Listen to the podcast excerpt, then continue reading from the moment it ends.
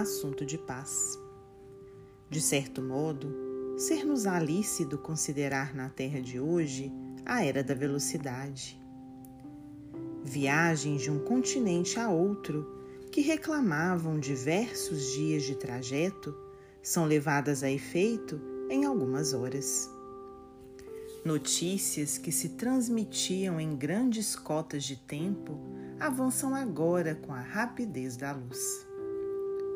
Altos montes que exigiam semanas a fim de serem removidos pedem apenas alguns dias para cederem lugar à planície. Isso induz o homem a estabelecer determinado critério de pressa na execução de quase todas as tarefas que lhe dizem respeito. Entretanto, nem todas as criaturas conseguem responder ao que se lhes peça em semelhante ritmo. Milhões de companheiros reencarnados se habilitaram para viver na atualidade do plano físico adaptando-se facilmente às contingências da chamada evolução tecnológica. No entanto, milhões de outros ainda não criaram em si mesmos a estrutura psicológica necessária de maneira a se ajustarem aos imperativos dos novos tempos. Por isso mesmo, se consegues acompanhar as exigências da hora que passa, estende compreensão e tolerância aos irmãos ainda inadaptados aos atuais processos de vivência humana. Não exijas dos outros um tipo de resistência espiritual análogo àquele em que já te caracterizas.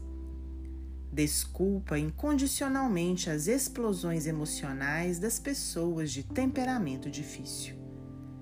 Não censures aqueles que ainda não dispõem dos teus recursos de entendimento. Não lance sarcasmos, ainda mesmo a título de brincadeira afetiva sobre os amigos em prova, cuja situação íntima desconheces.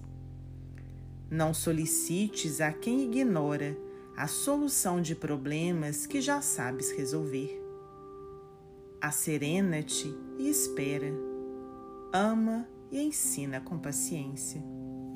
Realmente, a loucura e o suicídio continuam flagelando as comunidades terrestres e não podemos esquecer que a precipitação, em muitos casos, é uma das forças negativas responsáveis por isso.